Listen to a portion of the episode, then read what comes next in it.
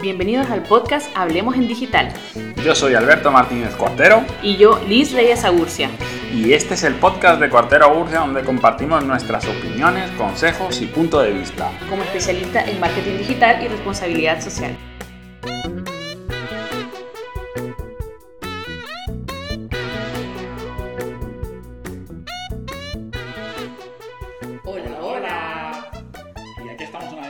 Para que hablemos en digital. Ya saben que este podcast está pensado para hablar de una de las cosas que más nos gustan, que es el marketing en todas sus formas. Y en este capítulo de la semana de hoy vamos a hablar, Lisbeth, de... Y en este capítulo vamos a hablar de compras, después de la era post-COVID, sobre el análisis del comportamiento del consumidor. Y en este capítulo, ¿de qué vamos a hablar, Lisbeth? Vamos a hablar de cómo van a cambiar los hábitos de compra eh, del consumidor post-COVID.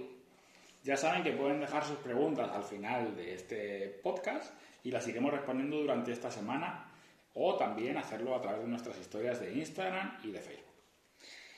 Y bueno, eh, recordarles que este es solo uno de los ocho sectores que decidimos analizar, digámoslo así. Pero en realidad esto está muy basado en nuestras opiniones, en nuestras percepciones, en estudios que hemos leído, en, casos que hemos visto, en experiencias propias de lo que creemos que va a cambiar. Entonces vamos a hablar hoy de cómo creemos que va a cambiar los hábitos de compra que tenemos eh, hasta ahora, porque todo esto va a verse limitado, por decir de cierta forma, por la necesidad del distanciamiento social para evitar ser contagiados por el COVID. Pues mira, te voy a ser sincero, la verdad que el delivery en España no funcionaba mucho hasta 2011-2012. Y sí es cierto que yo desde el primer momento que llegué a Nicaragua el delivery era muy habitual. No solo en productos de hostelería, restauración y compras, sino también el delivery en las farmacias, que aquí os puedo decir que en España y en Europa no existe. Y es una de las cosas que importaría de Nicaragua. De hecho, cuando, cuando vine a España y os digo, ¿cómo puede ser que estés enfermo y, y, no te puedan traer las medicinas a la casa? Digo, si, si eso es un servicio súper básico, porque claro, yo estoy acostumbrada a, a, tener esa posibilidad que en Nicaragua, por suerte ya lleva, creo que más de 10 años, que, que, que las farmacias tienen delivery. Entonces creemos que eh, lo de el delivery y el delivery en farmacia va a ser uno de los cambios que va a traer eh, la, la, era post-COVID, de cambios en los hábitos de compra. También eh, otro de los que pensamos que va a haber es que vamos a comprar más seguros de vida. Y lo pensamos porque eh, la verdad que creo que todos hemos sentido ese miedo. No, yo no me quiero morir. ¿eh? De, no, a, a mí ah, morirme no me viene bien y no me gusta. pero, pero es cierto que todos a lo mejor lo hemos pensado en algún momento de, que existe la posibilidad de que nos contagiemos y de que no podamos trabajar después igual que lo estamos haciendo ahora. Entonces, eh, por lo menos en Nicaragua, el, lo de tener un seguro de vida no es tampoco un, una compra que solemos hacer, no es un hábito. De hecho, son muy pocas personas, me atrevería a decir, quienes realmente tienen un seguro de vida. Pero creo que ahora, a raíz de esto, nos vamos a plantear eh, lo de comprarlo por más los que somos padres, porque siempre vemos como eso de, de qué va a pasar si yo le llego a faltar a mis hijos. Entonces creemos que puede ser que haya un aumento en las compras de seguros de vida eh, que va a estar impulsado como muchas de las compras por el miedo que, que vamos a tener a raíz de, esta pandemia. Una de las cosas que solemos decir es que únicamente el 5% de una idea, eh, al revés, únicamente, mira, no sé ni lo que digo, fíjate, se, me, se me está complicando esta semana, pero que una idea es únicamente el 5% del éxito de un proyecto. Y os voy a contar un secreto, sin contarlo y sin desvelarlo, pero es cierto que antiguos alumnos, amigos y conocidos nos han contactado en las últimas semanas diciendo, eh, tenemos una idea de proyecto acerca de productos de higiene y productos sanitarios. Claro que nosotros siempre les vamos a dar y os vamos a dar ese apoyo para que podáis impulsar vuestro proyecto. Pero, como digo, y una de nuestras ideas las empresas de productos de higiene van a aumentar sí o sí. Así que buena idea, solo hay que, llevarla a cabo. Y pensamos eso, Liz, porque se está viendo en los colegios, en las empresas, en las oficinas, en nuestra casa, que son necesarios esos envases pequeños para llevar esos productos sanitarios y cuidarnos en materia de, de sanidad, ¿verdad? Es que definitivamente nunca hemos limpiado tanto ni hemos sido más cuidadosos de nuestra higiene personal también como ahora. Eh, al principio todo esto que decían, la solución es lavarse las manos. Y yo decía, si eso es algo que nos han enseñado desde pequeño. Pero lo hacemos, eh, sí, nos lavamos las manos así como por encima. Y creo que a, a raíz de esto, sabiendo que nuestras manos pueden ser un foco importantísimo de contagio y todo lo que tocamos eh, lo es también, entonces creo que va a aumentar muchísimo el consumo de productos de higiene personal y de productos de limpieza en general. De hecho, ustedes han visto cómo, cuáles son las estadísticas de contagios y de muerte en países muy avanzados, como Europa y Estados Unidos, eh, y, lo fuerte que ha arrasado incluso en Sudamérica, y yo me esperaba que para Nicaragua, digo, ay, o sea, va a golpear muy fuerte o va, va a ser muy duro. Y la verdad que eh, si no lo ha sido tanto, ha sido gracias a que las personas individualmente han sido muy, muy responsables con, eh, con, el, con, la higiene personal, con la higiene en sus casas. Me he dado cuenta de que muchísima gente en mi círculo eh, limpia con cloro absolutamente todo eh, cuando va al súper. Entonces, vamos a tener muchísima más esa necesidad que antes ya éramos limpios, no estoy diciendo otra cosa, pero ahora lo hacemos con, con muchísimo más esmero y, y con muchísima más frecuencia, entonces va a aumentar muchísimo el consumo de productos de higiene. Además que vamos a apoyar a estos emprendedores y, a estas empresas porque yo creo que vamos a ser consumidores mucho más responsables y vamos a comprar en estos amigos, conocidos o familiares que están impulsando su marca o, estos productos gracias al, comercio local y a nuestra responsabilidad eh, en estas épocas de crisis de ser consumidores mucho más responsables creo que vamos a ser más coherentes también y nos vamos a agolpar menos en las tiendas y mucha gente está tomando ya la determinación y muchas tiendas, incluso peluquerías, centros de estéticas, centros de estética, de tomar citas previas en, las tiendas.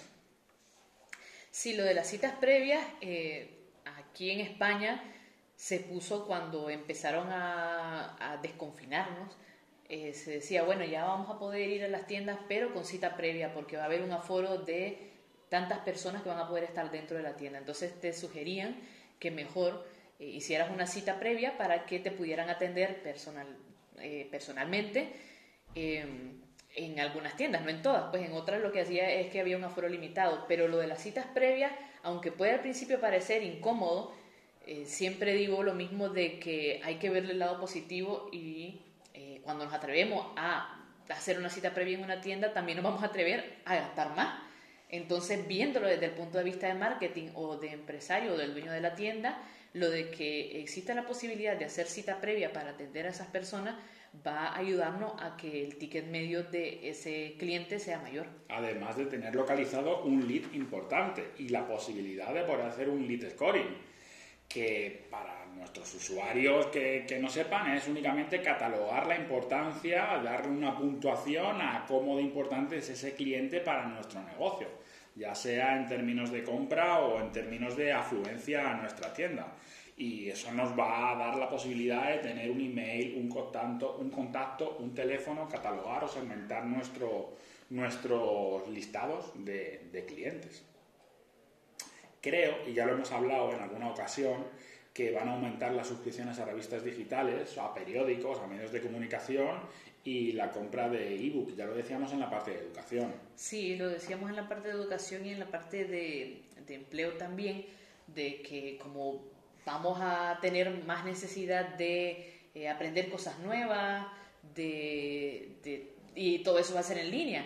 Entonces vamos a poder o vamos a, a querer comprar más ebooks porque lo decíamos también, lo de compartir un libro, al ser algo que tenemos que tocar, eh, pues no va a ser tan fácil como ahora mejor comprar un ebook Eh, y, ya, si lo compras, pues compartirlo también, si, si ya lo queremos hacer de esa forma. En digital no pasa nada. Y en términos de compra, le vamos a perder el miedo a comprar a través de tiendas de e-commerce. y yo creo que también la inteligencia artificial y los nuevos sistemas de tiendas pues nos van a ayudar a poder utilizar esas herramientas para probarnos gafas o ver cómo nos quedaría el color de zapatilla rojo, amarillo, verde o azul.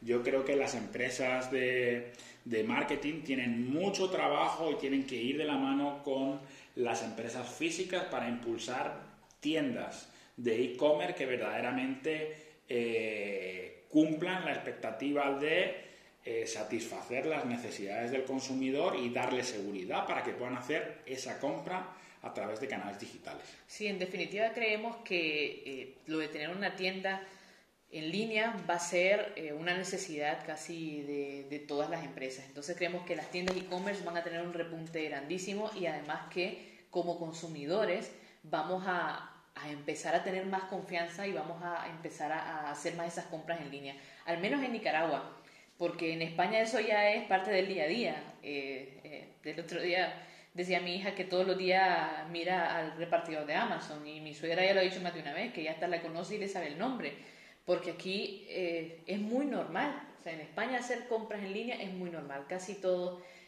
lo han hecho al menos una vez en su vida, pero en Nicaragua, debido a principalmente que se ha explotado poco, pero, pero se debe a otras cosas, o sea, tiene que ver con la normativa del e-commerce, con, con cuestiones más legales, digamos así, más de fondo, más que, que, las personas. Técnicas organizativas, porque yo creo que el nicaragüense está ganando confianza a la hora de hacer compras en, en Internet.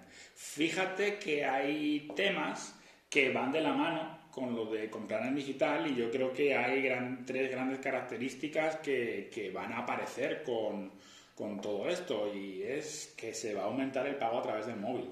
Eh, es verdad que ya había gente que lo hacía, pero aquí, por ejemplo, en España hay una herramienta, bueno, se llama Visum, en el que tenemos la posibilidad de poder hacer transferencias sin comisión únicamente poniendo el número de teléfono móvil de nuestro amigo o de la persona a la que le queremos hacer esa transferencia que la hacemos y llega de manera automática sin comisión y, sin problemas. Y a la vez la tecnología NFC que nos permite acercar el móvil al dispositivo que tiene la, tienda y pagar a través de, él.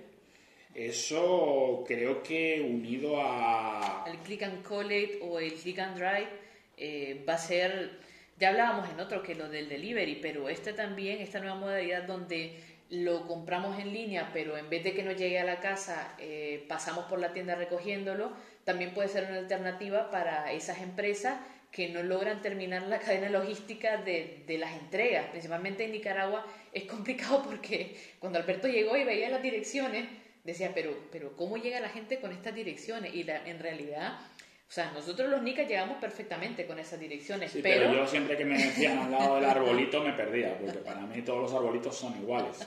Y los palos de mango también. Pero no solo por eso, sino porque... Eh, a ver, sabemos que no está bien hecha la señalización de, las calles y los números. No todas las casas, en los barrios no todas las casas tienen un número.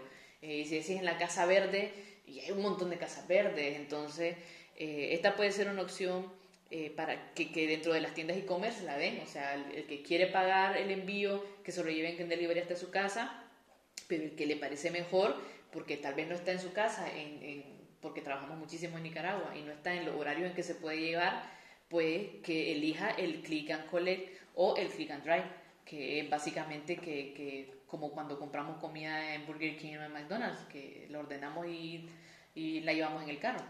Pero cuidado, cuidado, que pueden ser dos estrategias que ayuden a las empresas a aumentar sus ventas, porque pueden poner unos productos únicamente en su tienda, la gente hace ese click and collect, compra ese producto que únicamente está en digital y cuando llega a la tienda a recogerlo, uy, curiosamente pasa por los pasillos que más le interesa a la tienda y termina adquiriendo otro producto. Entonces una compra se convierte en dos compras a la vez de a nivel logístico únicamente llegan a tienda los productos que están ya vendidos y eso nos ahorra los costes de almacenaje. Así es, o sea, tiene mucho, O sea, se le puede encontrar muchísimas formas de, de que estos cambios sean positivos. O sea, las empresas pueden verse beneficiadas de, de que cambiemos estos hábitos de compra. Qué barbaridad, Liz, pero solo estamos hablando de gastar, de comprar y de hacer marketing. pero fíjate que como padre, como consumidor y como persona humana, nunca mejor dicho, creo que el ahorro va a ser importante en estos tiempos de incertidumbre. No sé si lamentable o afortunadamente.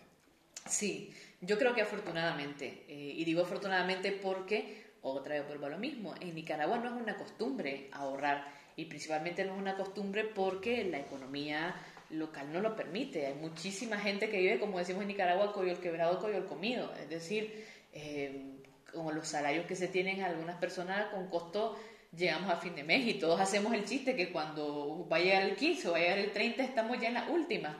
Entonces, y, eso ha sido algo que se ha venido fomentando por, no sé, por la rapidez en, en que vivimos, por la forma en que las empresas no garantizan tal vez algunos eh, derechos o nosotros mismos como personas no los exigimos, pero bueno, un montón de cosas que vienen detrás. Lo bueno es que creo que vamos a ser más conscientes de que hay que ahorrar un poco, por eso por si acaso, eh, que ahorita estamos viendo que, por ejemplo, te enfermas y, ¿qué pasa?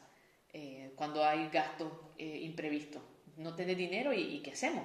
Entonces creo que nos va a ser más conscientes de que eso por si acaso existen y vamos a empezar a ahorrar. Si tienen dudas, preguntas o si quieren que desarrollemos cualquier otro tema, ya saben que aquí debajo de este podcast o a través de nuestras redes sociales o correo electrónico nos las pueden hacer llegar. Y no me voy a despedir sin preguntar algo importante, no me voy a callar. ¿Qué era Coyol?